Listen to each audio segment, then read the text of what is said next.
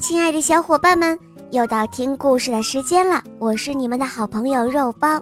今天的故事是宋妍霏小朋友点播的，我们快来听听她的声音吧。肉包姐姐好，小朋友们好，我叫宋妍霏，我今年六岁半了，我住在山东济南，喜欢小肉包童话《萌猫森林记》，我也喜欢《恶魔导师王复仇记》。我今天想点播一个故事，故事的名字叫《熊爷爷的图书馆》。好的，小宝贝，那就由我来为你讲这个故事喽。下面请收听《熊爷爷的图书馆》，演播肉包来了。熊爷爷开了一个图书馆，是怎么开的呢？图书馆是什么样子的呢？他又为什么要开图书馆呢？啊，让我们一起来听听这个故事吧。熊爷爷从小就特别爱书，他总是要想尽一切办法收集自己喜欢的书。为了书，他爬进了野蜂巢里，打败过穷蜂战斗机；为了书，他钻进毒蛇谷。躲开过蛇信子的绝杀阵，为了书，他搭过云梯，找过天上的月亮和星星；为了书，他走过狮子丛林，逃脱过狮子的咆哮。熊爷爷家里的书也越来越多了，小小的山洞已经堆不下了。熊爷爷非常希望有一个图书馆。让小小熊和自己可以安安静静地看书。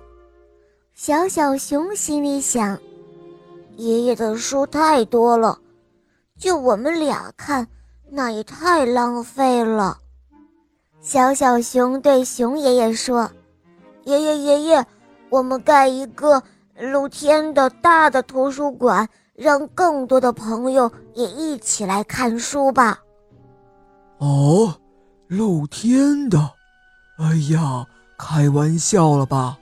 这一下雨，书就会被淋湿的呀。熊爷爷说着摇摇头。哎呀，熊爷爷不用担心啊，我可以帮忙盖屋顶的。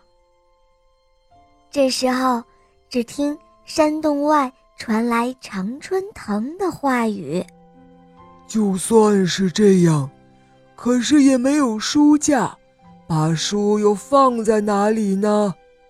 熊爷爷又问道。可以放在我的胳膊上，我的胳膊能做大家的书架呀。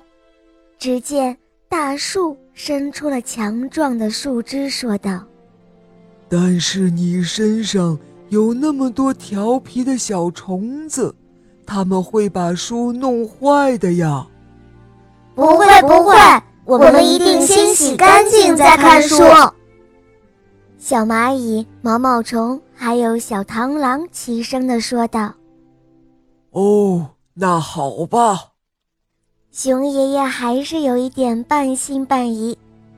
露天的图书馆真的成立了，常春藤在树枝的周围用叶子和藤蔓织了一个大大的绿屋顶。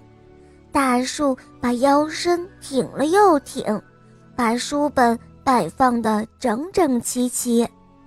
小鸟儿们叼来了各种各样的树叶，送给熊爷爷做包书的纸。小松鼠跳了过来，帮忙把每一本书都包好。小小熊把书摆上了树枝。蘑菇们变出了许多的桌子和凳子。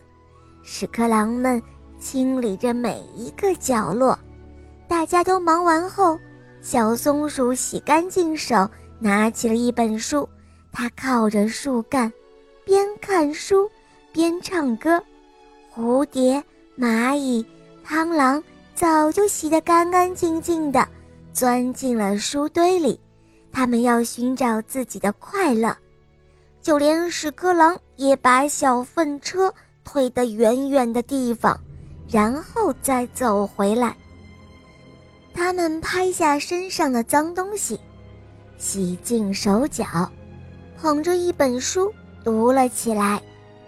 小小熊当上了图书馆的管理员，他爬上爬下，忙个不停，帮朋友们找书。哦，这样可不行，这样一来我就没有时间看书了呀。小小熊心里想着。他向熊爷爷请了一个月的假，在山洞里玩起了电脑。熊爷爷着急了。熊爷爷想，总玩电脑可不行哦，要多看书才对。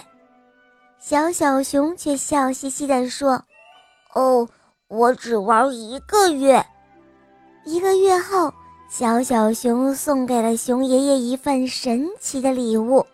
大家一定很想知道是什么礼物吧？哈哈，那就是八只电子机器手。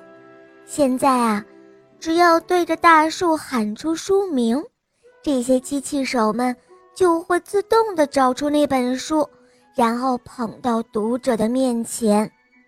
哈哈，装上了这些机器手，我成了铁臂螃蟹树了。大树笑嘻嘻地说道。诶，熊爷爷呢？原来啊，他跑到对面的山头去找他的熊朋友了。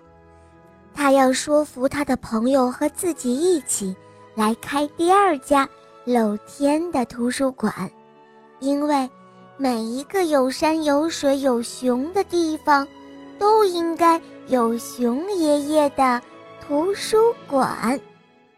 小伙伴们。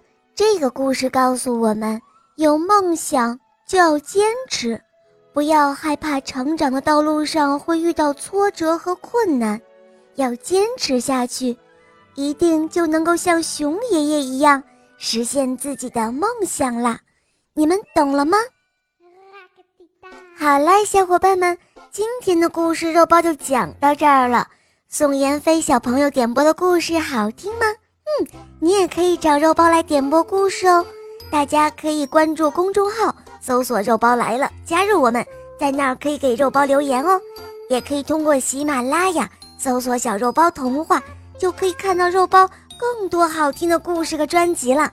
我向你推荐《萌猫森林记》，有三十五集故事哦，还有《恶魔岛狮王复仇记》，有六十集哦。